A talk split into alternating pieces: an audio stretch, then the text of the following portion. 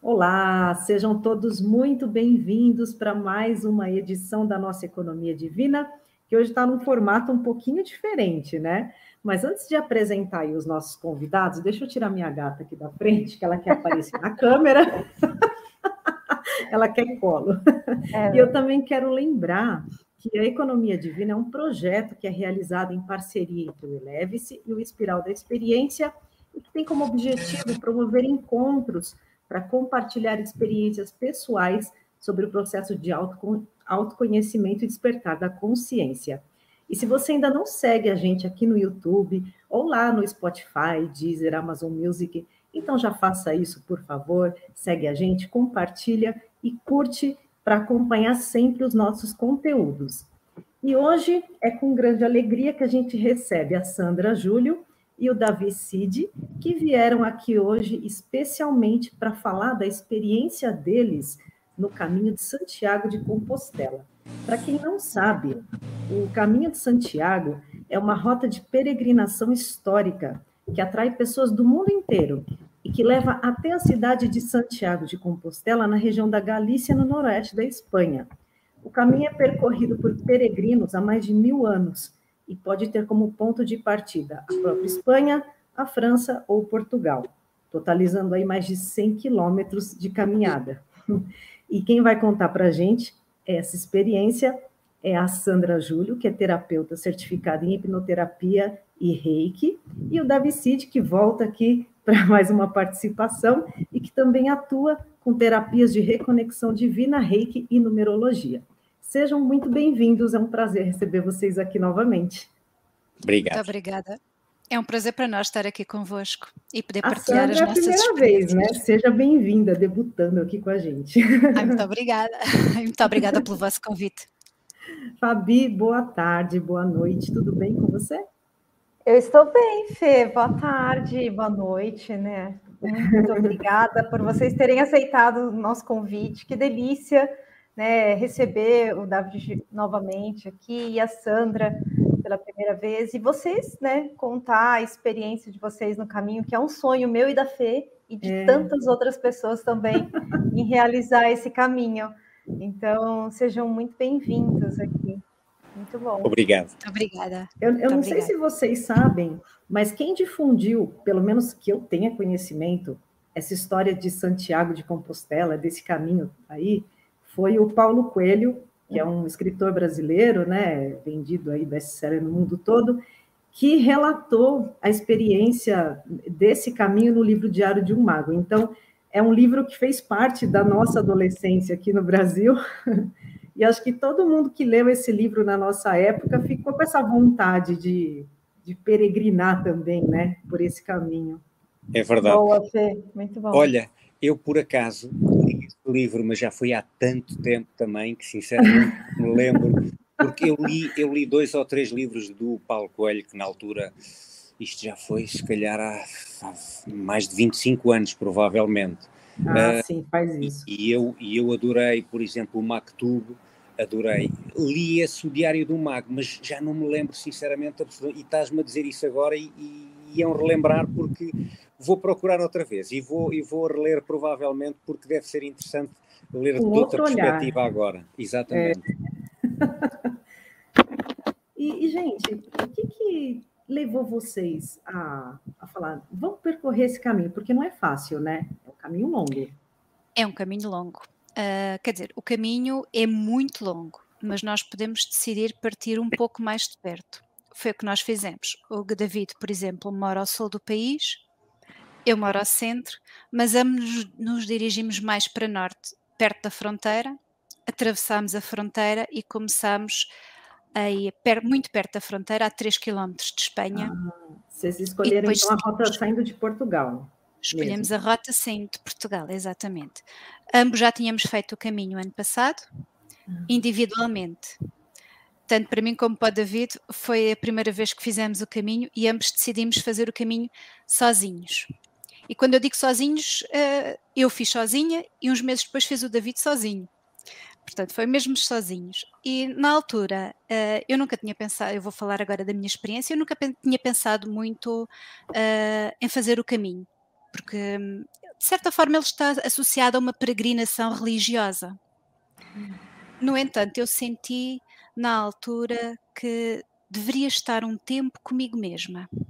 E foi nessa altura que eu me lembrei: eu vou fazer o caminho de Santiago, mas eh, não vou fazer nenhuma peregrinação para religiosa. Eu vou fazer um caminho de autodescoberta. E a caminhada é uma meditação ativa. Hum. E ao fim de 20 quilómetros, sozinha, caminhando, já estamos numa meditação bem ativa. E é muito agradável e descobre-se coisas, libertam-se coisas, descobrem-se outras. Bom, cada um com o seu processo, não é? Uns meses depois faz o David. Uh, eu não sou, não sou, confesso que não sou muito atenta às minhas redes sociais, se calhar deveria ser mais, mas não sou. De qualquer forma, uh, fiz alguns posts e a reação foi imediata e eu via muita gente a dizer: Eu gostava tanto de fazer. E eu dizia: Então, é só pôr os pés ao caminho. Ai, sozinha não sou capaz. Ai, sozinho. Não, a primeira vez tenho que ir com alguém. E então foi. O David fez mais tarde, teve a mesma, o mesmo feedback, e então decidimos: vamos juntar e vamos levar pessoas que, que queiram ter esta experiência, que nunca tenham feito e que não se aventurem sozinhos a primeira vez. E foi assim que nós decidimos fazer o caminho. Os dois com um grupo de pessoas. É verdade. Posso, posso agora interromper? Claro, claro. E pegando numa coisa que a Fê disse há bocado que é muito interessante, é que vocês as duas aí no Brasil têm muita curiosidade, mas uh, a maior parte dos meus seguidores são do Brasil. Não sei porque eu comecei-me a virar para o Brasil no início. Uh, eu, eu até sei, porque a espiritualidade no Brasil está mais desenvolvida, é diferente, é mais facilmente aceite e, e para mim foi mais fácil ao início. Um, e, há, e, e, muita gente do Brasil me contactou, ah, como é que é, como é que se faz, como é que não se faz, só que pronto, a, a, a distância encarece logo um bocado, não é? Porque fazer propriamente os, os caminhos, eu já fazia caminhadas há muito tempo, os primeiros caminhos de Santiago fiz, como a Sandra diz, foi, foi o ano passado, foi sozinho, Uh, mas nós nunca estamos sozinhos, estamos sempre acompanhados. Há caminhos que têm mais gente, há outros que não têm gente, Uh, mas há sempre alguém com que nós nos cruzamos e mesmo sozinhos nós nunca vamos sozinhos, porque no meio da natureza sentimos, eu pelo menos sinto-me sempre acompanhado. Um, e, e, e, e há, há, há, muita curiosidade da parte das pessoas aí do Brasil em fazer.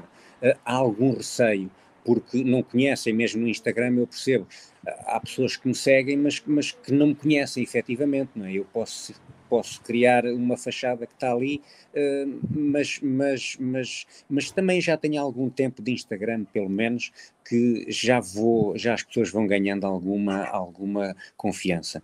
E é uma viagem muito interessante, porque falando da parte monetária, o que, o que encarece mais daí para o Brasil é a viagem do Brasil para Lisboa ou para o Porto, porque depois uh, é tudo, depois é mais em conta porque nós não, nós não pernoitamos em hotéis, pernoitamos em albergues, uh, que é bastante mais barato, não sendo muito em conta aí para o Brasil, porque eu sei que o poder de compra é diferente, mas posso dizer... Por causa do um, câmbio. Sim, posso dizer que um albergue público um albergue público anda à volta dos 10, 12 euros e um albergue privado uh, que aceitam reservas, os públicos não aceitam, o albergue privado é à volta dos 15, 20 euros. Uh, portanto, é um valor aceit bastante aceitável para cá, mas mesmo para ir para o Brasil eu julgo que não seja muito, uh, não seja assim uma quantia muito elevada. É uma viagem muito especial, muito especial, uhum. porque a pessoa está em contacto com a natureza, e nós conseguimos nos, nos encontrar muitas vezes, conseguimos. A cada passo é como a Sandra diz, a cada passo é uma meditação. E o caminho português, que foi o que nós fizemos este ano, uh, passamos por muita parte com floresta, muito verde, muita água, uh, muitas árvores, muitas, muita sombra também, mesmo no calor apanhamos muita sombra. Uh, é muito interessante, é maravilhoso, mas já cá estou eu outra vez a falar muito pode, pode deixar que a gente interrompe, não tem problema. Mas é, qual que é o percurso? É, quantos quilômetros tem? Porque a Sandra falou alguma coisa de 20, ao final de 20... Uh, não, não, 20 por dia. 20 por dia. Pelo menos, sim. Tá. O percurso são cerca de 120 quilómetros, portanto, o que nós fizemos são cerca de 120 quilómetros. Sim, mais ou menos. Uh, portanto, dá uma média de 20, 20 e poucos por dia, uh, a cada dia. E isto a andar essencialmente em floresta é fabuloso. Eu posso dizer que o David estava a dizer muito bem que vai sempre encontrando gente pelo caminho, mas eu posso dizer que eu parava muitas vezes à espera que toda a gente passasse para eu ficar a sós na minha natureza. E eram os momentos mais mágicos. Eram os momentos mais mágicos. É uma energia fantástica. Há certas partes daquelas florestas em que parece que entramos noutra dimensão. Hum delícia. É ouvindo você, é, eu, ouvindo você falar, eu comecei a lembrar, né? A gente, a Fê começou a falar sobre o Diário de um Mago, né? E, e aí o David falou assim, pô, eu li há muito tempo, eu também li há muito tempo, e assim, eu tô com uma curiosidade, inclusive, de ler novamente para eu saber é, como é que eu vou in, é, interpretar, né, é, com essa consciência que eu tô hoje, né, o, o caminho. E ouvindo você falar, Sandra, e eu lembrei algumas passagens assim bem sutis mesmo que o Paulo ele falava, né, que era mágico, né, que é mágico. ele conseguia olhar para pra, as árvores, né, e conseguia perceber assim, é, talvez é. a vitalidade da árvore, a energia da árvore, né? A energia. Desculpa. Uh, como como a Fernanda disse muito bem, é um caminho percorrido há milhares de anos, não é? É um caminho com muitos anos, muitos milhares de peregrinos. E sente-se isso. É um caminho que está muito bem acompanhado, mesmo quando nós estamos sós, não estamos sós. É e sente-se essa energia. Deve ter e um sente... egrégor ali pronta, né? Já. Uh, Quem sente, sente muito. Quem sente, sente muito porque inclusivamente nós passamos por sítios que têm, têm estradas de pedra, uh, onde passavam as carroças antigamente e onde passavam os cavalos, uh, e isso transporta-nos para outros tempos passados. Pelo menos a mim transporta-me logo. Eu muitas vezes ia, ia uh, e, e, e, íamos, nós fomos num grupo de nove que já foi um bocadinho grande demais para estas coisas, acho que deve ser um grupo mais pequeno, mas pronto, entre 6 a 9, 10, 11 pessoas no máximo dos máximos, mas e às vezes a conversar uh, que a pessoa mal entra naqueles naquele verde e depois começa a ver aquelas pedras no chão, começa a, a, sentir e a imaginar a quantidade de pessoas que já não passaram ali há anos, há centenas de anos que passam ali e o que é que elas viveram, os medos que sentiram porque a segurança que há agora não havia na altura, não é? Um, passar ali à noite era impensável, provavelmente há 200, 300, 500, 600 anos, uh, porque havia sempre perigos ali a rondar, uh, agora não, graças a Deus, são, são os caminhos muito seguros, inclusivamente no meio da floresta às vezes vê-se passar um carro da polícia, uma moto 4 também da polícia, uh, tão, tão, tão bem guardados porque, porque, porque tem que estar. E também não estando lá a polícia, aquilo também está bem guardado com essa egrégora, não é? Porque, porque sente-se sente muito boa energia quando se passa ali qualquer pessoa que esteja ali, que vá ali, eh, a pessoa não sente, mesmo, mesmo, mesmo, mesmo uma senhora que vá sozinha, uma mulher que vá sozinha, julgo que não corre grandes perigos, a não ser que viaje à noite, não é? Mas isso já, mas isso já é perigo, se calhar, para toda a gente, porque eu, quando fui sozinho no ano passado, Fiz em menos tempo, fiz os 129 quilómetros, mais ou menos, que é o caminho. Toda a gente diz que são 120, efetivamente. Uh, eu desta vez marquei quilómetro a quilómetro com a Sandra e marcámos 129, um, que fizemos de Valença do Minho até, até Santiago de Compostela. Fizemos em, em seis dias. Uh, eu da outra vez fiz em cinco dias, fiz uma média de 30 km por dia, é um bocadinho mais cansativo porque, pronto, cansa mais. Nós desta vez uh, tivemos até para nós uma surpresa que fizemos uma, fizemos uma etapa que foram 40 quilómetros. e dois, faz favor. Exatamente. Foram, Os dois foram, foram mais difíceis. foram muitos quilómetros, mas, mas valeu também pela superação das pessoas que iam connosco. Uh, e eu fui à frente e que nós combinávamos, eu ia, eu ia com os mais rápidos e a Sandra ficava com os mais lentos um, e, e, no, e, no, meio ia, vai, vai sempre havendo gente, porque o ritmo nunca é igual para toda a gente. Uh, e cada pessoa tem sempre o seu ritmo. E o ideal é a pessoa ir no seu ritmo, não é mais rápido nem mais lento, porque se for mais rápido, cansa. Se for mais lento que o seu ritmo, ainda cansa mais do que se for mais rápido. Parece um contrassenso, mas, mas é só a pessoa começar a caminhar e, e facilmente entende isso. Um, uh, e pronto, e, e é, é uma experiência que quem faz uma vez os caminhos não vai deixar de fazer, porque pelo menos se for aqui perto não vai deixar de fazer. Se for de longe, vai procurar fazer outros caminhos, porque só o facto de caminhar já é caminhar na, na natureza já é uma experiência muito reconfortante, maravilhosa, é meditação, é a pessoa encontrar-se, é, é a pessoa quando a pessoa sente, começar a sentir ainda com mais força aquela energia, quando a pessoa consegue ter acesso a vidas passadas, consegue ver coisas que se poderão ter passado naquela altura e a pessoa sente o coração tão aconchegado de sentir essas coisas todas que, que, que depois vai, vai querer naturalmente repetir, não tem como não voltar. Pois é. Eu estava ouvindo você falar, mas me, me lembrou, me, me veio na mente o que a Sandra disse, né? Que é uma é, a caminhada é uma meditação ativa, né? Exato. Então, eu imagino que quando você fez assim pela primeira vez, né, Sandra e David, vocês compartilham com a gente, né? É, o que, que vocês não acessaram, né? As experiências de vocês. Você, consegue, Sandra, trazer um, pouquinho da sua experiência da primeira vez, assim? O que, que você sentiu? Enfim, trazer algum alguma eureka que você teve lá no meio? uh, eu acho que a meditação ativa para mim naquela altura foi bastante importante.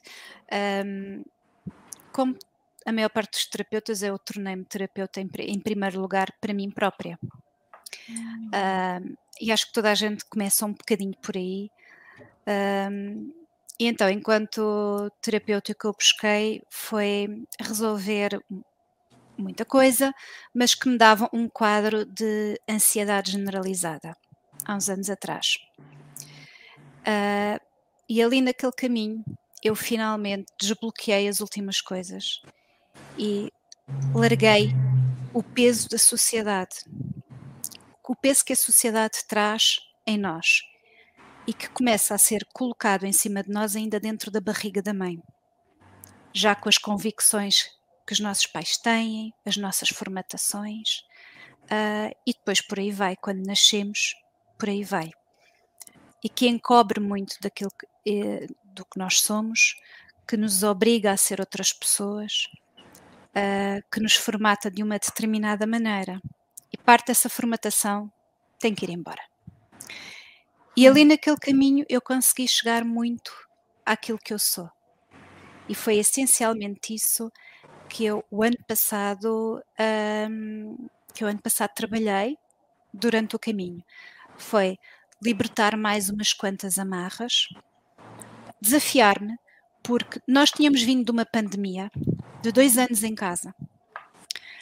Uh, eu, um mês antes, nem tanto, tinha tido Covid, ainda ainda estava com dois sintomas. Eu, o meu Covid não foi nada agressivo, mas fiquei depois com dois sintomas. Um deles foi cansaço a nível pulmonar, andava um espaço e cansava-me, e outro foi nas pernas, sentia os músculos das pernas cansados.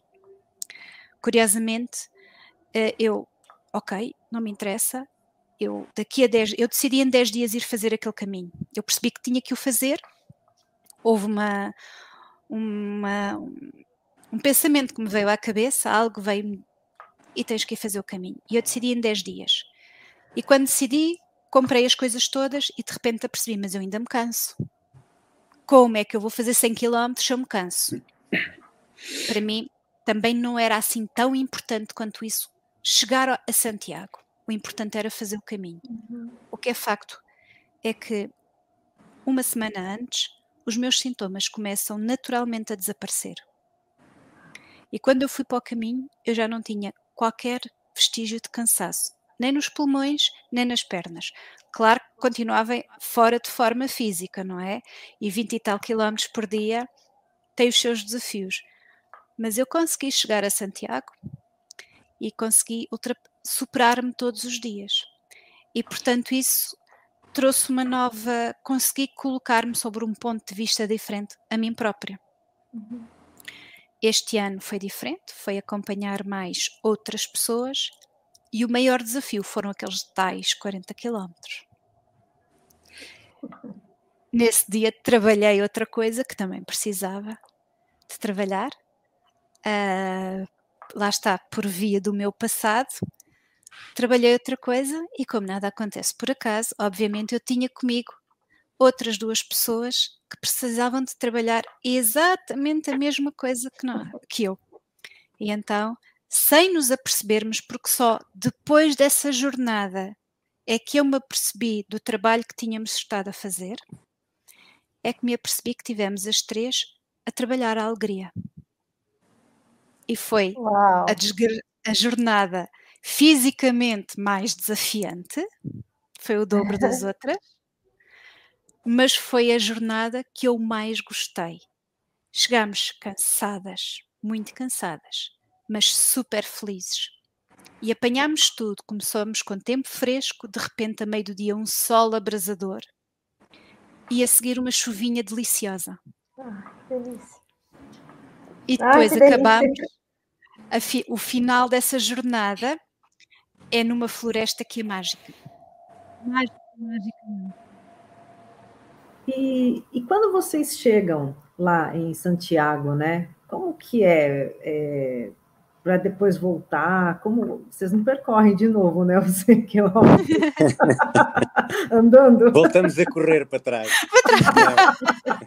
Volta correndo. Como que é? É assim. Para mim, eh, eu antes de ir tinha ouvido muita coisa. Tinha ouvido que a chegada a Santiago é uma coisa maravilhosa, é uma emoção. Mas eu vou dizer a verdade, para mim chegar a Santiago hum, foi, foi o menos interessante. Talvez por eu não ter feito aquele caminho de forma mais religiosa e por ter feito de uhum. forma totalmente espiritual. Mas hum, a chegada a Santiago, uh, pronto, é, é, chega-se à praça, é bonito, sim, é bonito. dá uma sensação de vitória, não dá? Sim, sim, sim, sim, mas ao mesmo tempo. Sim mas ao mesmo tempo dá uma nostalgia porque a pessoa oh, percebe que tão, exatamente, tão cedo não vai voltar. Então, uh, oh. pronto, começa-se a pensar logo automaticamente a pessoa mal chega a Santiago, começa a pensar, bem, agora vou regressar para casa, mas quando é que eu posso voltar? Tenho fazer contas, quando é que vêm as férias, agora qual é o caminho que vou fazer a seguir, qual é o que vou fazer menos, vou fazer mais quilómetros, vai ser igual, vai ser diferente. Uh, é, é, lá está, quem faz uma vez vai fazer depois o resto da vida até ter uhum. pernas para andar, porque também digo uma coisa, não é assim tão difícil fisicamente, as pessoas pensam, uma pessoa normal, uh, qualquer que seja a idade, mas que tenha uma saúde normal, não precisa de ser muito saudável, não precisa de fazer muito desporto, o ideal é fazermos desporto, como é óbvio, não é? termos uma atividade física para, para nos sentirmos melhores, mas, mas uma pessoa que tem uma vida semi-sedentária, uh, se se propuser a fazer, consegue fazer, uh, tranquilamente, uh, porque lá está, vai ao seu ritmo, e indo, indo ao seu ritmo, a pessoa começa a fazer um, dois, três, quatro, cinco, seis quilómetros, começamos a conversar, e eu, por exemplo, eu quando fiz o outro fui sozinho, mas fui sempre com gente, onde encontrei alguns brasileiros, Portugueses, por acaso, encontrei poucos. Depois eh, passei, passei um dia e meio com uma, com uma rapariga e com a mãe brasileiras, mas que vivem cá em Portugal já há bastantes anos. A senhora tinha 79 anos. Uau. E estava a fazer, e estava a fazer ela, eu só fiz, eu só fiz uma, uma etapa e meia porque apanhei no início de uma e depois a outra, quando elas pararam, eu continuei. Mas naquele dia a senhora tinha, tinha feito 19 quilómetros e, e fazia ao ritmo dela. Uh, e pronto, e como, e, e, como eu vinha na conversa com ela e com a filha, também consegui abrandar um bocadinho o ritmo, até porque estava com um problema numa perna nesse dia. Um, e, e, a pessoa conhece sempre gente e também é maravilhosa essa parte, porque naquele momento, naquele sítio, as conversas levam sempre para um sítio só, é espiritualidade, mais nada. E depois começamos a perceber que há muita gente que pensa como nós, felizmente, e que às vezes precisam só de um toquezinho para não ter receio de falar as coisas que lhes vai no coração. Porque nós muitas vezes temos esse receio de exprimir aquilo que, que sentimos e que pensamos e que vemos e que ouvimos. Uh, só que quem somos nós para não acreditar naquilo que não sabemos? Nós temos que abrir sempre o coração e esperar. Uh, alguns fecham-se e não acreditam sem, sem sequer dar a hipótese de poderem eles próprios acreditar. Não sei se me estou a fazer entender, mas. É, então, mas... mas... eu acho que é muito, David, eu acho que isso daí está muito com a gente, né? Da gente ter medo de se fragilizar, de, de expressar mesmo. Acho que a gente não tem esse é porque hábito, até, né? É porque até há algum tempo atrás.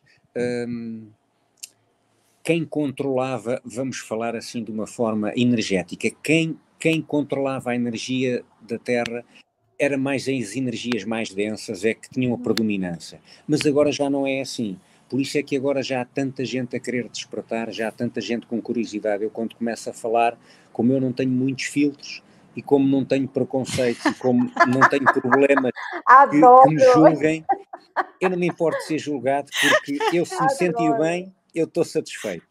Uh, se eu começar a tentar disfarçar, é que eu me começo a sentir incomodado cá dentro e começo a ouvir uma vozinha a dizer assim: Mas, mas para que é que estás a esconder qualquer coisa? Não, não. E, é. e, eu fazia isso um bocado ao princípio, agora já não faço. Uhum, uhum. Porque eu, ao não esconder, também estou a ajudar os outros que querem, que querem ou que precisam. Porque às vezes há pessoas que não querem, há pessoas que dizem: Não, eu quero fazer a minha vida assim, não acredito em nada, não quero saber. Está tudo certo. Está tudo Exatamente. bem, está tudo bem, porque nós não sabemos o que é que ela sofreu em outras vidas, é. o que todos nós passamos. Uh, Honesta? A parte, a parte feminina costuma dizer que passou muitas vezes na fogueira, mas, mas todos nós que cá andamos também fomos certeza, todos nós matámos, todos nós fomos mortos, uh, porque aqueles que já cá vieram tantas vezes já viveram muita coisa. Uh, e, é. portanto, não há, que, não há que ter receio de falar as coisas como elas são. Pá, quem entende, entende. Quem aceita, aceita. Eu também não falo para as pessoas acreditarem em mim. Eu falo para se ressoar alguma coisa, muito bem. Se não, eu também rapidamente me calo porque percebo perfeitamente que aquela pessoa não está aberta a este tipo de conversas, portanto não tenho sequer que a incomodar com este tipo de conversas. E quando é assim, cada um segue o seu caminho de Santiago. Né? Porque também Agora, há quem o faça de forma desportiva. Deixa eu fazer uma pergunta, assim, é, você falou em algum momento, né, quando a Fê perguntou que as pessoas ficam né, muito felizes, emocionadas quando chega em Santiago, né? E aí você trouxe a questão da religiosidade e do caminho espiritual. Na Sim. perspectiva de vocês dois, né? Como é que é isso? Qual é essa diferença de você caminhar, porque o próprio caminho é um caminho, vamos dizer assim, mais religioso, né? Mas qual, qual é essa diferença para vocês, assim? Aí eu queria que ouvir é, vocês dois, assim, um pouquinho. Olha, eu só, eu se calhar eu ia só acender aqui a luz, pode ser, porque acho que, acho que está um bocado escuro. Desculpa. Depois tá isto corta. Não, fica tranquilo. Não, não corta, não. A gente é honesto também, assim, para ir acender a é, luz. Agora a gataiada quer aparecer no vídeo, né? Todo Nossa. mundo vem aqui, né? Ora bem, eu posso começar, já que o David foi acender a luz. Pode, eu posso começar uh, falando do meu ponto de vista, que é a minha vivência que fui criada numa família católica, com todos os trâmites religiosos e que me desagreguei um pouco da religião propriamente dita, obviamente não dos seus princípios gerais, que são os princípios com que a nossa, em que a nossa sociedade assenta, eu penso que nesse caso também a, a brasileira, não é?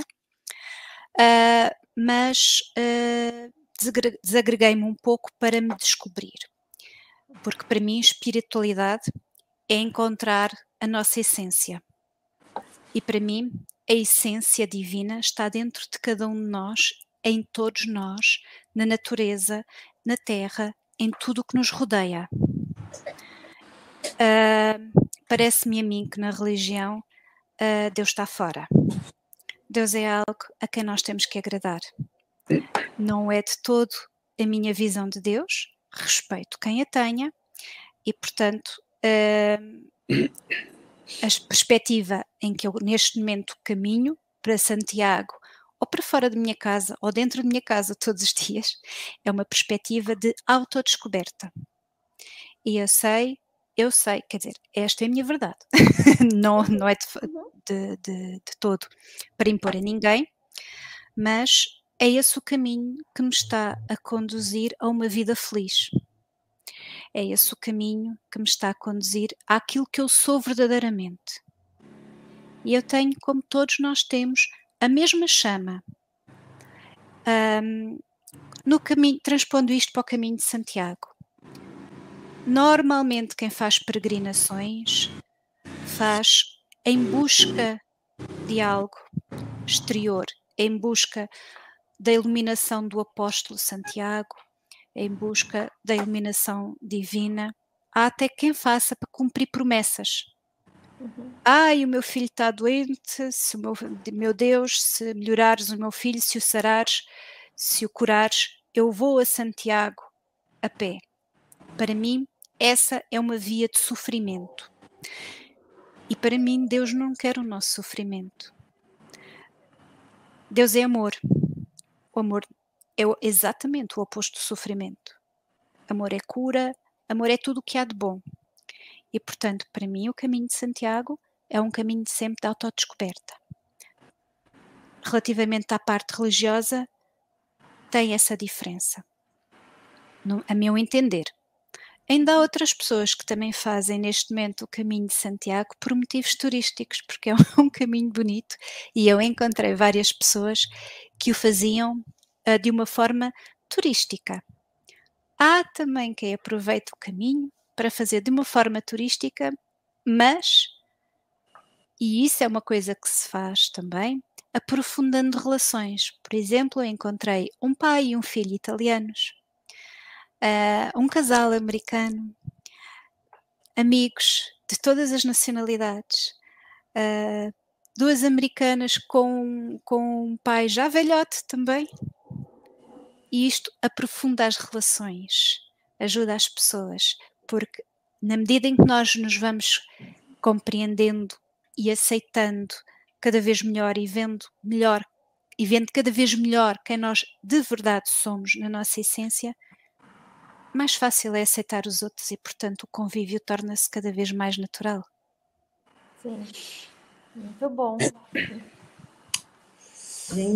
A gente aqui no Brasil tem umas amostras do caminho de Santiago, que aqui a gente tem o caminho da luz, tem também o caminho da fé, que chama, né, que sai, que vai até a Basílica de Nossa Senhora Aparecida, que é a padroeira aqui do Brasil, então, tem, tem algumas pessoas que percorrem também esses caminhos, né, com, com esse objetivo religioso, mas outros também com essa, assim, como vocês, também com essa questão mais é, dessa busca espiritual da verdade em, em si mesmo, né, é, e esse caminho da luz, ele, é, do sol, ele é bem interessante também, que são, se não me engano, 260 quilômetros, eu não me lembro agora, né, é, exatamente o percurso, mas também dizem que é bem bem interessante, tem as paradas, bem semelhante com Santiago. O, um, eu agora, já agora também respondo, uh, porque, porque a diferença é tão grande que, que a resposta pode ser simples, mas pode ser muito complicada. É porque a parte religiosa, tudo que, tudo que, tudo que fala de religião e tudo o que seja de religiões, uh, antes, antes de dizer isso, o princípio de todas as religiões é o mesmo. A palavra é sempre a mesma, é espalhar o amor, é o amor, é, é, é ajudar o próximo, é amar o próximo, é não maltratar, é, é isso tudo. Só que amor. o homem, o é. homem, através dos tempos, foi utilizando a religião para conseguir controlar as pessoas, porque percebeu que através do medo o ser humano era facilmente controlável. E, e a espiritualidade é o oposto, a espiritualidade é conhecimento. Eh, por isso é que a religião não, não liga muito bem com espiritualidade ou o status da religião, o status quo, as, as pessoas que mandam nas religiões é que provavelmente não lidam muito bem com a espiritualidade e começam a divagar quando se fala em espiritualidade, porque espiritualidade é conhecimento. É conhecimento que se pode tornar sabedoria ou não, depende do que é que nós fazemos com o conhecimento. Eu, eu, eu, eu, eu posso, eu posso ter um copo d'água e sei que aquilo é CO2, não é? A nível uh, mais, mais. H2O. H2O, CO2, desculpa. Tens razão. Ainda bem, por isso é que eu tenho uma professora de, de, de, de físico-química que me pode sempre ajudar. Uh, não, exatamente. Uh, mas mas uh, eu saber que aquele copo d'água me pode saciar a sede é que é sabedoria, porque se eu tiver aquilo e não souber o que é que vou fazer com aquilo, está bem, eu posso saber que é o H2O, exatamente, o CO2 é outra coisa qualquer muito diferente. mas mas, mas é assim, e, e, e, eu, apesar de ter esta visão um bocado, não é negativa, mas é um, um bocado controladora das igrejas, eu gosto de, gosto de, não é de frequentar, mas gosto de perceber o que é que elas o que é que elas eh, falam, o que é que elas gosto de ir a um centro espírita, por exemplo, gosto de ir, aliás, até porque eu e a Sandra fazemos voluntariado num centro espírita, um, gosto de, gosto de conhecer outras religiões, gosto de conhecer outras, porque isso vai-nos dar o tal conhecimento. Porque nós, lá está, eu não posso dizer que não concordo com uma coisa se eu não souber de que é que se trata essa coisa, não é? Portanto, Aliás, nós, nós, e acho que aqui posso falar por ti também, nós admiramos muitos mestres conotados com a religião. Jesus, por exemplo, para dar Exatamente. um deles. Exatamente. Mãe Maria, Exatamente. por exemplo. Só para dar mas, aqui dois mas, exemplos. Mas é, o mestre, tipo, é, Jesus e Mãe Maria, eles, quando eles estiveram aqui, eu entendo, eu, né? Eles não trouxeram nenhuma religião. Eles vivenciaram o amor e depois aí conectaram Exatamente. ele a uma religião. Né? Foi a humanidade que complicou tudo. Oi? Foi a humanidade que complicou tudo, né? É verdade. Né? Pois é, porque aí é, é, conecta com a fala do David, né? Que realmente os homens né, atrelaram a uma religião, a uma ordem, a uma regra, para poder manter o controle. Sim. Né? Exato. E aí pelo, pelo medo, né? E, é, e as, mas as coisas estão ah, desculpa, é, desculpa, o autoconhecimento ele, ele obriga a pessoa a assumir suas próprias responsabilidades, enquanto que muitas vezes, quando você está dentro de uma religião, algumas doutrinas elas vão procurar um culpado para aquela coisa, né? Ah, porque a culpa Sim. é do, do diabo, de quem for aí, enfim. Então, não, é, você, você tem que assumir né, as suas coisas. E não é todo mundo que está preparado para olhar a vida dessa forma.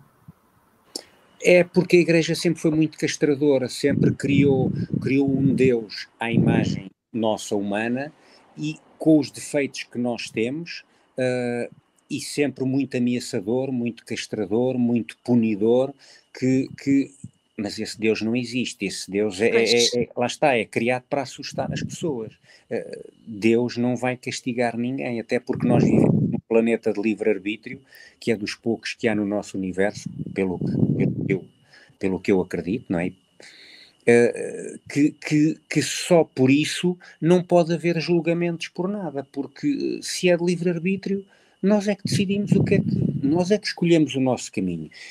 E mediante essas escolhas, vamos ter recompensas ou aprendizagens. É sempre bom. Uh, depende. São sempre são é, sempre experiências. São sempre experiências que vamos, que vamos guardar, que é o que guardamos quando formos embora, uh, porque o corpo fica cá. O que levamos são, são as experiências, são as emoções, são os sentimentos que sentimos, são todas as vivências, todas as interações. Uh, e, e, pronto, e, e, e, a partir daí uh, nós temos é que absorver o máximo e não castrar as pessoas e dizer.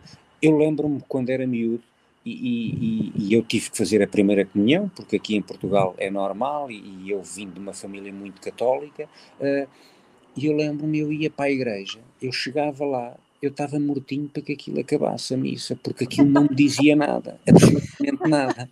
Uh, e por sorte, já na altura, o padre que, que, que, normalmente fazia a missa era um padre um bocado à frente, porque se havia miúdos mais pequenitos a fazer barulho, uh, outros padres mandavam logo calar e, e, as pessoas à volta ficavam ofendidas e o padre e o padre Felipe dizia não, isto é a casa de Deus, a pessoa tem que se sentir aqui bem. Se as crianças não se sentem bem aqui, quem é que se vai sentir bem aqui? Deixem as crianças brincar à vontade, elas não me estão a incomodar, quem está a dar a missa sou eu. E isto já, já há 40 anos atrás, não é? Não era, nem hoje é normal, quanto mais há 40 anos atrás, mas lá está. Pois é, e uma coisa interessante, né? É, eu tô, eu tô passando uns dias na casa de uma tia minha, que ela é católica, e aí, domingo, ela falou: Fá, vamos comigo à missa, né? Que ela tem um sobrinho que é frei e que ia celebrar a missa é, na igreja de Santa Clara e, e também estava nos 13 dias de Santo Antônio, que hoje acho que é, é aniversário de Santo Antônio, né? É, hoje é o dia de Santo Antônio. é dia dele. É, e aí eu fui com a, com a, com a minha tia, eu falei, não, vamos lá. Depois tinha uma quermesse, adoro quermesse, adoro festa junina. E aí eu queria comer. Bom, depois eu tenho a recompensa. Mas, gente, eu me senti super acolhida aqui na hora que, que, que eu dava de falar. Eu ia à igreja não sei quantos anos e não entendia nada e ficava perdido. Gente, eu nunca me conectei. E aí me veio uma coisa linda a igreja, né? Super bonita, mas estava super presente. Quando eu fui é, no, numa condição assim, estou presente, eu estou lá, estou vivenciando a experiência. Lindo lugar, escutando o, o que ele trouxe, né? E o que estava sendo trazido por ele, fazendo várias conexões com a consciência que eu tenho hoje. Mas eu cheguei a pensar lá dentro, né? É, quando é, eu falo, gente, por que, que eu nunca me conectei com a igreja, né? É católica. Aí eu falei, com certeza eu fui queimada. Ah, só pode ser.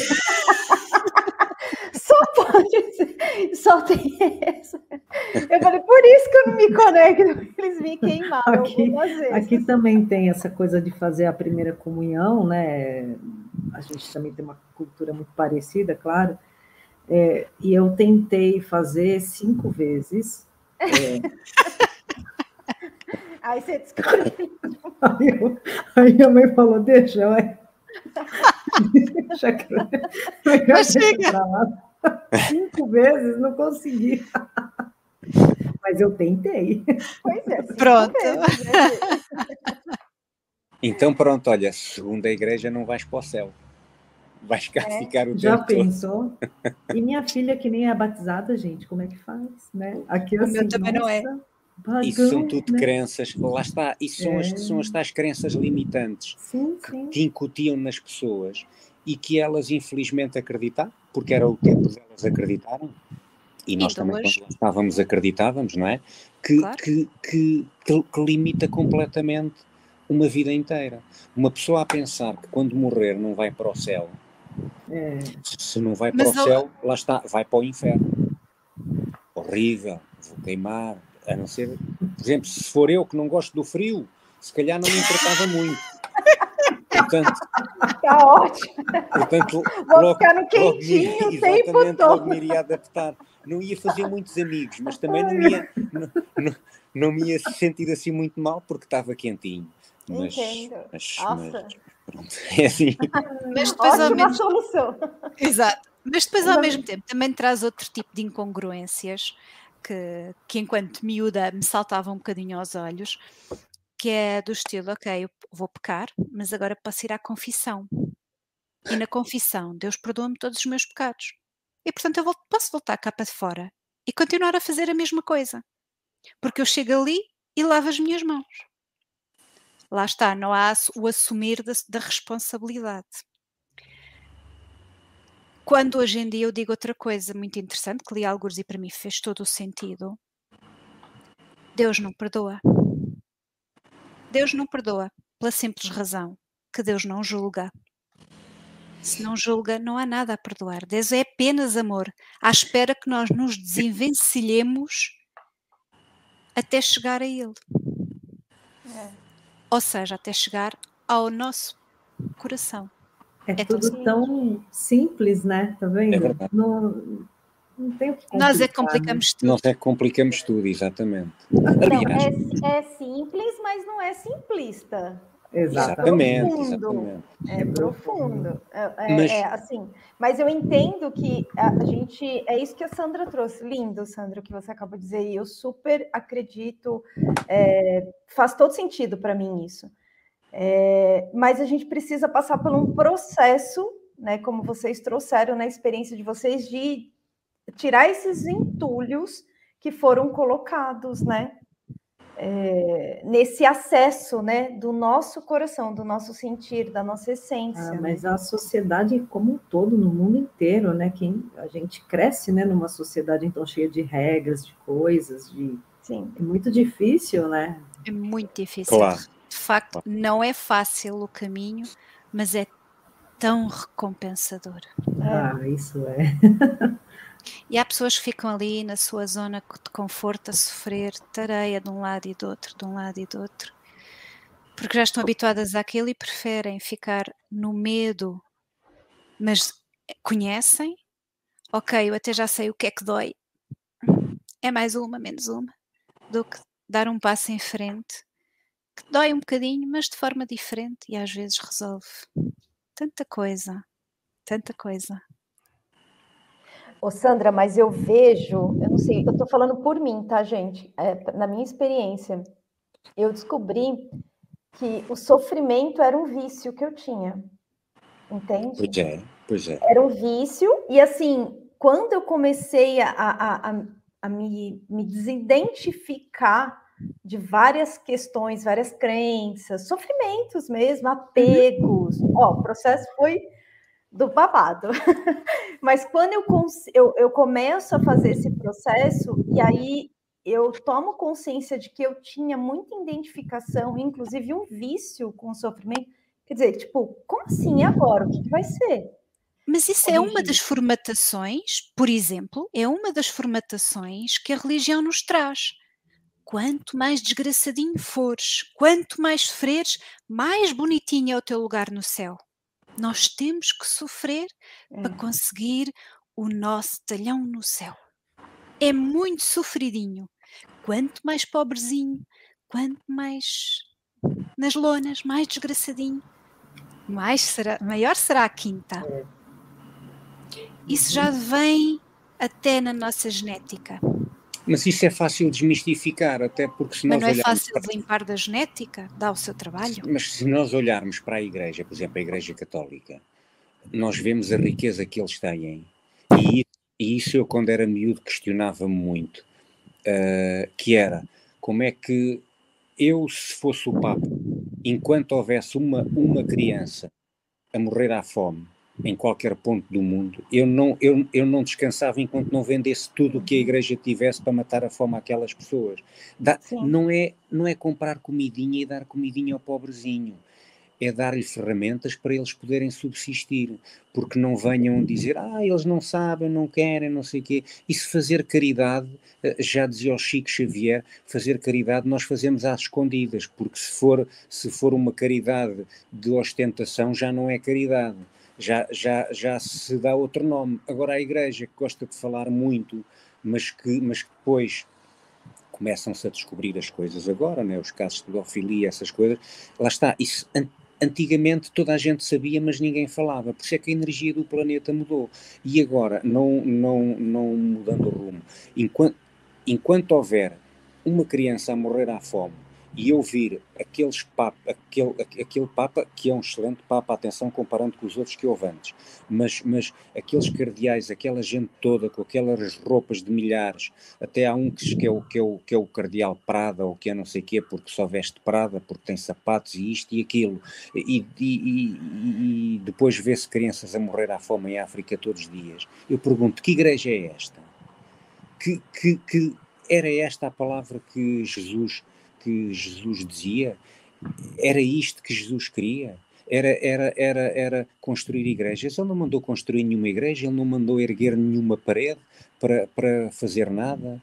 Ele só, ele escolheu os mais problemáticos os mais problemáticos daquela sociedade onde ele andava, escolheu ladrões, escolheu aldrabões, escolheu prostitutas, escolheu quem a sociedade criticava e dizia que não eram válidos e que não prestava para ser os seus apóstolos. Uh, portanto, os Exatamente. Portanto, uh, isto das religiões é tudo uma grande falácia e nós estamos a começar a descobrir e a perceber agora, porque uh, eles dizem, ah, o coitadinho, como a Sandra estava a dizer, quanto mais coitadinho for, mas eles não são coitadinhos. O senhor padre tem o seu carrinho, tem o seu ordenadozinho, tem a sua comidinha, e o resto? E o resto? É bonito, mas e o resto? Portanto, eu acho que as religiões limitam muitas pessoas e eu percebo que a dada altura da nossa vida pode ajudar, uh, sim, pode, sim. pode, uh, não é tudo mau, a religião não é tudo mau, uh, ajuda bastante as pessoas. só, só que depois, por exemplo, eu hoje em dia, quando, quando, quando vou à missa com o meu filho, que ele anda nos escuteiros, às vezes vou, eu ouço o padre a falar e aquilo é tudo muito bonito, mas depois aplicarem aquilo no dia a dia os outros que apliquem, não é? Porque é, é, mais, é mais fácil nós, nós atirarmos pedras aos outros, desde, desde, desde, desde que nós atiremos para o ar, porque podem nos cair em cima. Uh, portanto, espiritualidade é muito mais fácil para todos nós e não, não limita e ajuda-nos a procurar aquilo que queremos, porque o que é bom para mim pode não ser para nenhuma de vocês. Mas é. se, se aquilo me diz alguma coisa, porque é que eu não hei de seguir aquilo? Desde, desde que aquilo não prejudique ninguém. Portanto, às vezes as pessoas perguntam, ah, tu, mas, mas, mas tu como é que sabes quem é que te está a falar se não vês, se não, se não sabes quem é? A pessoa sente.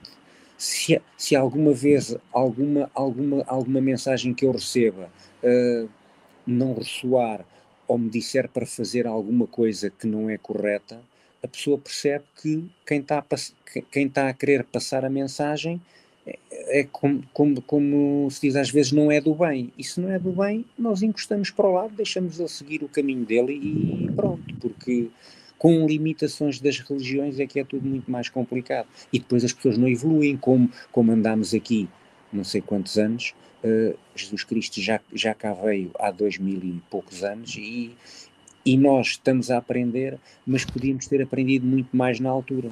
Podíamos, olha, é. podíamos ter aproveitado que ele estava cá e ter-lhe feito tantas perguntas. Pois é, mas olha só, eu, a gente está falando, é, a gente falou de religião, a gente falou de várias de religiões, mas a gente citou mais uma, mas eu quero deixar assim claro, né, que a gente está falando dessa instituição que é feito de pessoas, né, e que claro. todos nós somos falíveis e que foi um, um, processo condicionado, né, gente, de todas. Eu estou falando de um lugar que eu venho da doutrina espírita, eu fico lá por mais de 10 anos, eu estudei, né, eu fiquei 12 anos estudando a doutrina e, e digo para vocês que eles têm um trabalho de reforma íntima, mas eu, enquanto Fabiana, eu acumulei muito conhecimento, mas coloquei muito pouco na prática, entende? Eu estou falando da minha experiência de lá. Claro. E eu percebo, eu observo que também pode ter muita gente nessa, nessa dinâmica, assim como tem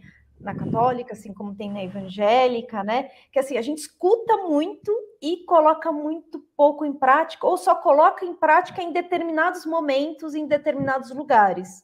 Né? Eu estou falando da minha experiência porque é, é, claro que eu comecei a fazer uma reflexão, eu falei, peraí, não faz sentido só fazer aqui, porque eu também passei por um, é, uma decepção é, muito romântica, muito romantizada, fui para a doutrina achando que lá todo mundo era perfeito. Ah, todo mundo perfeito. E aí passo por uma experiência que não foi muito. É, a gente fazia um sopão bem rápido que eu vou contar aqui para vocês, gente, só para trazer um pouco de contexto da minha experiência e, e desse lugar, né? É, quando eu comecei a refletir sobre. E aí a gente fazia sopão, sopão não, fazia marmita para levar para moradores de rua é, num final de semana no mês. Mas está tudo bem. E aí eu fiquei por dois anos fazendo esse, esse trabalho. E aí chegou uma, teve uma determinada situação que eu comecei a questionar o comportamento de uma pessoa de lá é, que frequentava a doutrina há mais de 20 anos e que para mim era uma referência. E aquilo começou a me gerar conflito, porque a gente estava dentro de uma casa e ela estava né, agindo de uma maneira muito inadequada. E eu falei, cara, não é possível, né? E aquilo começou a me gerar conflito. E eu fui embora. E aí eu pensei, falei, eu vou sair do trabalho, eu não vou ficar mais no trabalho.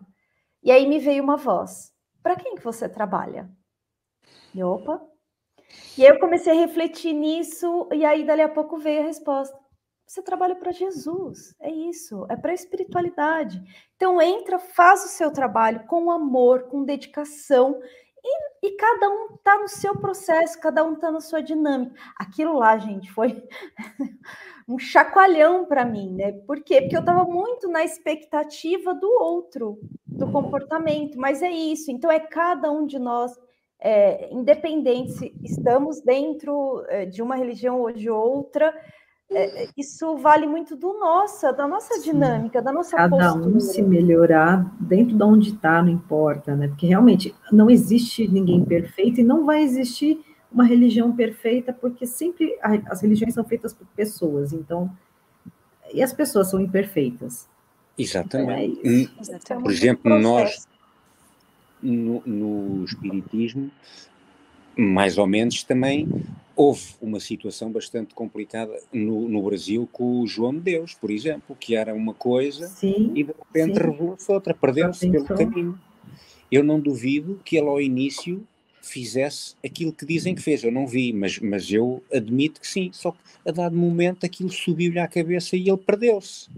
Perdeu-se e depois é o que todos nós conhecemos, não é? Mas, mas lá está. As instituições funcionam muito bem na teoria porque na, na teoria tudo funciona bem, na prática está, o, homem, o homem entra e, e, a imperfeição começa a acontecer, mas a imperfeição também é aprendizagem. Isto, isto tudo é uma aprendizagem. As coisas más acontecem para nós aprendermos e, e quando voltarmos a fazer, fazemos coisas boas. Não, não, não, é assim que eu vejo as coisas. Pois é, porque é tudo relacionamento, né, gente? A gente é. tá assim, é tudo. É, eu falo, eu costumo dizer que a vida é pedagógica de A a Z. É, é o tempo. É, é, mesmo. Isso acho que nos remete para um outro. Remete, tudo nos remete para temas infindáveis, mas remete-nos para, uma outra, para um outro tema que é os gurus. Eu não acredito em gurus. Eu não acredito em gurus, não acredito que ninguém, independentemente do seu nível de desenvolvimento espiritual ou intelectual, whatever, seja melhor que ninguém. E faz-me um bocado de confusão as pessoas seguirem gurus, sejam eles quais forem, seja da religião, seja da espiritualidade, seja do yoga. E acho muito estranho uh, as pessoas seguirem gurus. Eh, não é seguirem uh, alguma coisa que, que, faça sentido, ok, tudo bem, mas no segundo. Em, Em que, no segundo em que alguém coloca outra pessoa num pedestal, está a sair da sua divindade, porque no nosso íntimo nós somos todos iguais. E no segundo em que um suposto guru se coloca ele próprio em cima de um pedestal, é ele que está a perder a sua divindade. Sim. Porque está-se a pôr acima dos outros quando ele não está. Estamos todos no mesmo nível. Estamos todos no mesmo planeta. Uns já podem ter mais lições num campo, outras noutro, mas nós estamos todos no mesmo nível. Ninguém é mais que ninguém, com mais aprendizagem, menos aprendizagem. E eu acho que o realizar isto na espiritualidade ainda falta. Este é um passo que ainda falta a muita gente as pessoas em geral e a muitos gurus. Essencialmente é, todos os é gurus. Porque somos todos, é o que você falou, a gente está todo mundo igual aqui, porque né, ainda ninguém acendeu aqui. Exatamente. né? Nem mais, nem mais, nem mais. Ninguém vale mais que ninguém. É, mesmo os nossos guias, eles não se colocam acima de nós. Exatamente. Eu costumo dizer que a gente, a gente anda assim, né? Uma mão para cima Outra para baixo. É que assim, a, a mão de cima, alguém está puxando a gente, e a mão de baixo a gente está puxando alguém, né? Exatamente. exatamente. É nessa, nessa dinâmica, né? Não, sem melhor. Nossa, gente. Não, total, não. total. É nisso mesmo, Sandra. Faz todo sentido isso. Mas mesmo quem já. Quem? Enfim, mesmo energias que já ascenderam, não se colocam acima. Não. Nem, nem Jesus se colocou assim quando ele andou Exatamente. Exatamente. Exatamente. Exatamente. Eu, tá, eu tenho, tenho uma coisa que eu fui fazer a formação lá de frequência de brilho, e aí a professora falou assim: chegou dentro de um contexto, ela falou: os pleiadianos, eles estão querendo acender. Então, para eles acenderem, a gente precisa acender também, tá vendo, gente? É tudo de interesse. Coitado dos pleiadianos, dependendo é de nós. Eles estão tão ansiosos que a gente. Dependendo de nós, vão ter, vão ter que esperar um bocadinho ainda. Vamos, Eu espero galera, que eles tenham, que eles tenham bons sofás. que estejam bem instalados nos sofás. Eu, gente, é tudo jogo de interesse, gente. Eles têm, ah. ó, eles têm o interesse dele. Vamos, galera, vamos, vamos, né? Que a gente precisa, a gente quer ir para um patamar acima. Ai, meu Deus do céu. E deixa eu entender uma coisa. Então, vocês estão é, levando grupos, pessoas que queiram percorrer o caminho, vocês estão fazendo essa facilitação, é isso? Sim, nós vamos tentar fazer. Um nós queríamos fazer uma ou duas vezes por ano, mas, mas nós também, como temos os nossos retiros uh, e, como, e como não vivemos disto, temos o nosso trabalho, as nossas férias são limitadas, uh, então estamos a fazer, uh, arranjar um. Porque, por exemplo, para fazer os caminhos de Santiago, há duas alturas boas, que, são, que são as alturas antes do início do verão e, e, depois do fim do verão, porque lá em cima, no norte uh, de Portugal e em Espanha, é uma zona muito quente no verão e é muito fria no inverno, muito fria e muito chuvosa. Uh, portanto, na nossa opinião e na minha opinião, eu estou a falar pela Sandra de certeza absoluta, um, a altura ideal para ir é setembro, meio de outubro ou então abril, maio e junho, porque depois julho e agosto já faz é. muito calor e, e, aí sim, aí já convém ter alguma preparação porque, porque o calor o calor aperta um bocado e, e o calor torna-se cansativo. Sim, sim. Uh, não, não quer dizer que não se faça, não quer dizer que não haja pessoas que façam em novembro ou em dezembro, mas têm que ir com equipamento e têm que ir mentalizadas que vão apanhar chuva, se calhar praticamente o caminho todo, vão apanhar frio. E o caminho é para ser uma coisa agradável, não é para ser o é. sofrimento, a não ser que Exato. eu vá fazer o caminho, eh, lá está, não vou, não vou pela via espiritual, vou pela via religiosa, vou, vou cumprir alguma promessa. Mas eu presumo oh, que não Mas, ó, oh, David, deixa-me só, deixa só fazer um parênteses. Eu, ano passado, fui em junho, no final de junho, nesta altura, nesta altura, um bocadinho até mais para a frente, e apanhei chuva quase o tempo todo. Eu só tive um dia e meio que não choveu. Caramba. Mas mesmo assim adorei. Só que lá ah, está, é a chuva no inverno é pior. Foi bem no comecinho do verão, né? Por isso. Fui. Foi. Foi. É chuva com uma temperatura amena. É, faz-se bem. É, coloca um, um, um corta-vento que seja à prova de chuva, tem umas calças, um, umas sapatilhas mais e pronto, e, e faz. Agora, chuva e frio é muito, é muito, é mais, muito é mais desagradável. Mais Nós duro. estamos a pensar agora fazer provavelmente só para o ano. Fazermos hum. só para o ano, vamos fazer um pacote mais completo, vamos, vamos, vamos, vamos, vamos reservar o alojamento, porque uh, a pessoa, quando, quando vamos responsável, quando somos responsáveis por um grupo de pessoas, temos que ter outros cuidados. Quando eu fui sozinho, não reservei nada, se ficasse ali, ficava, se ficasse no sítio, ficava, não havia problema. Agora, quando somos responsáveis por um grupo de pessoas, temos que nos precaver e, e, pronto. E, e, desta vez foi muito trabalhoso para nós os dois estar ao fim do dia cansados e ter que estar a reservar já para o dia seguinte, ver onde é que havia, onde é que não havia, telefonar, marcar. Eh, é uma logística, faz-se, mas, mas, mas é um bocado estressante.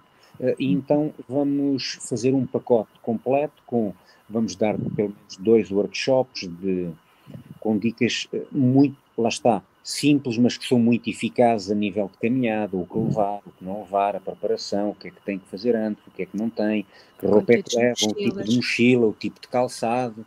Uh, uh, depois, depois também, também nós, nós tratamos de ter de adquirir os passaportes para ir carimbando, para ficar nos albergues, porque há albergues que só aceitam peregrinos mesmo, há outros que aceitam qualquer tipo de turista.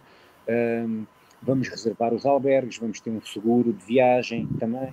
Uh, vamos fazer uma coisa assim mais, mais composta, vai ficar um bocadinho mais caro, mas, mas lá está, não há vela sem senão. Uh, ou, ou, vamos assim à descoberta e a pessoa uh, arrisca-se a dormir na rua, é. ou então vamos fazer uma coisa minimamente composta em que fica um bocadinho mais. Porque a nossa ideia também não é fazermos vida disto. Portanto, o lucro, o lucro, o lucro que temos também não é uma coisa assim nada, nada, nada por aí além. A nossa conversa ao início era se conseguíssemos pagar pelo menos a nossa deslocação uh, e, e, e, a nossa dormida já não era mal. Uh, porque isto não é feito de, de uma forma para, para, para, para, termos lucro, é como os nossos retiros. Nós também fazemos os retiros uh, também uma, duas vezes por ano porque há muita gente que não pode, há pessoas que têm mais dificuldades e que gostavam, uh, mas depois também, depois também, também, temos que arranjar aqui um contrapeso, porque se é muito barato, é muito barato, porque as pessoas dizem, ah, isso é barato, se calhar não presta, se calhar, isto nós, nós ser um é muito, é muito complicado. Se é muito caro é porque é muito caro, se é muito barato é porque não presta. Pelo menos aqui na Europa é assim.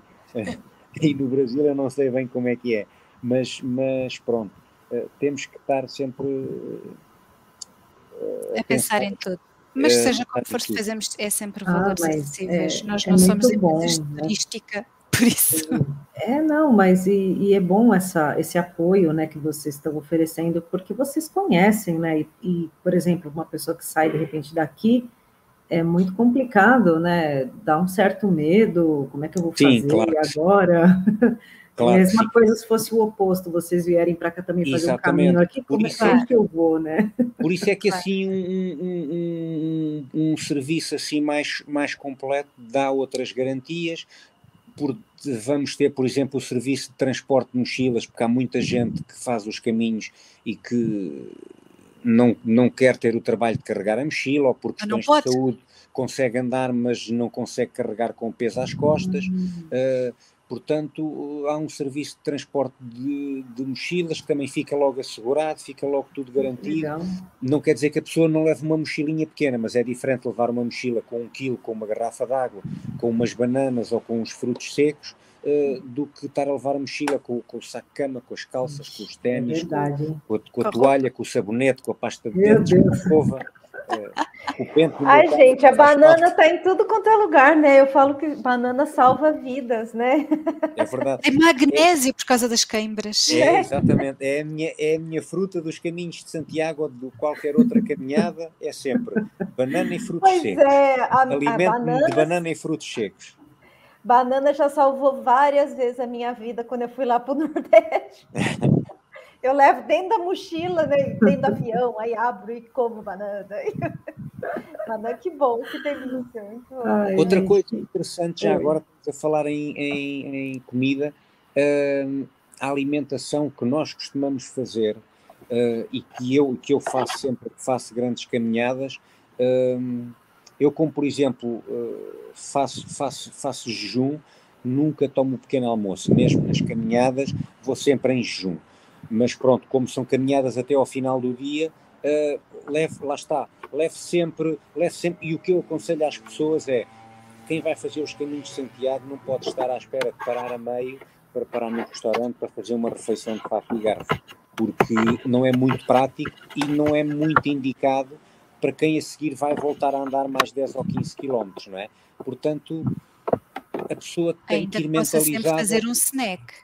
Há sempre muitos sítios no caminho. Claro tomar um café, tomar um sanduíche, comer um sanduíche.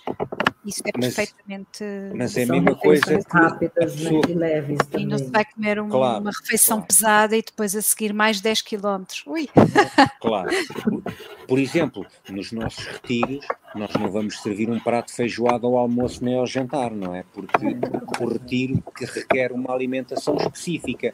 As caminhadas também requerem uma alimentação É. específica. É só a pessoa ad- adaptar-se e perceber que, claro que ao fim do dia, eu nunca vou a restaurantes, prefiro ir ao supermercado, lá está, depois vai-me transportar para outros tempos. Um bocadinho de pão, um bocadinho de queijo, um bocadinho de presunto, que em Espanha é bastante bom. eh, para mim chega-me perfeitamente e uma aguinha eh, chega-me perfeitamente. Há pessoas que ao fim ainda querem ir a restaurantes e podem ir e não está está errado tudo ir. bem. E está tudo está bem. Tá tudo bem. Tu é que gostas de ir à alimentação que eles faziam antigamente. Exatamente, porque Pode eu até, fico tão então, porque se naquilo. for a alimentação de antigamente, pode até ter É um isso. vinho também, né? Pode. Também, também, também. Pode. É Exatamente. pão, Pode. um queijo, aí vem um Como vinho. não? aí. Mas vinho, Aí não mas, acorda no dia seguinte para fazer Não, mas o vinho que havia antigamente, que é vinho tinto, É. não é estes Ah, vinhos que há isso. agora, que é branco, é rosé, é verde, é Não, amarelo, é, é tudo e mais alguma coisa. É com gás, é o sem vinho gás. ajuda dar um gás para andar o vinho, né? Ele dá um ânimo na, na caminhada, é, é bom, é bom. É, não, se for antigamente, tem que ser que nem antigamente, tem que ser vinho tinto. Exatamente. Delícia. E, e o que mais tem de bom nessa região é o vinho, o azeite. Pois é, né? É verdade, Tem é que aproveitar. Olha que delícia, pegar aqueles pães, tortilhas. Eu sou azeite, vinho. fã. Eu sou fã das tortilhas espanholas. Então, então, uma coisa, já podemos reservar dois lugares, não é? Para, Ah, Pode reservar.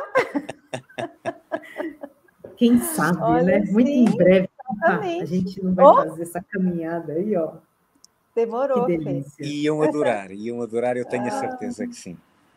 A Muito gente bom. vai. Vai fazer. Não, a gente sim, vai, mas aí vocês vêm para cá fazer as caminhadas daqui também, tá bom? Também, também, Também.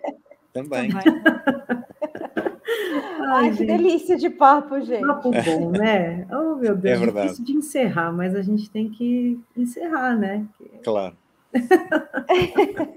Tem que ser. Quem quiser saber mais, então, sobre os caminhos, é só entrar aí no Instagram, né, da Sandra e do Davi, que tá tudo, eles estão à disposição para esclarecer qualquer dúvida, né, qualquer pessoa que tem interesse em saber mais.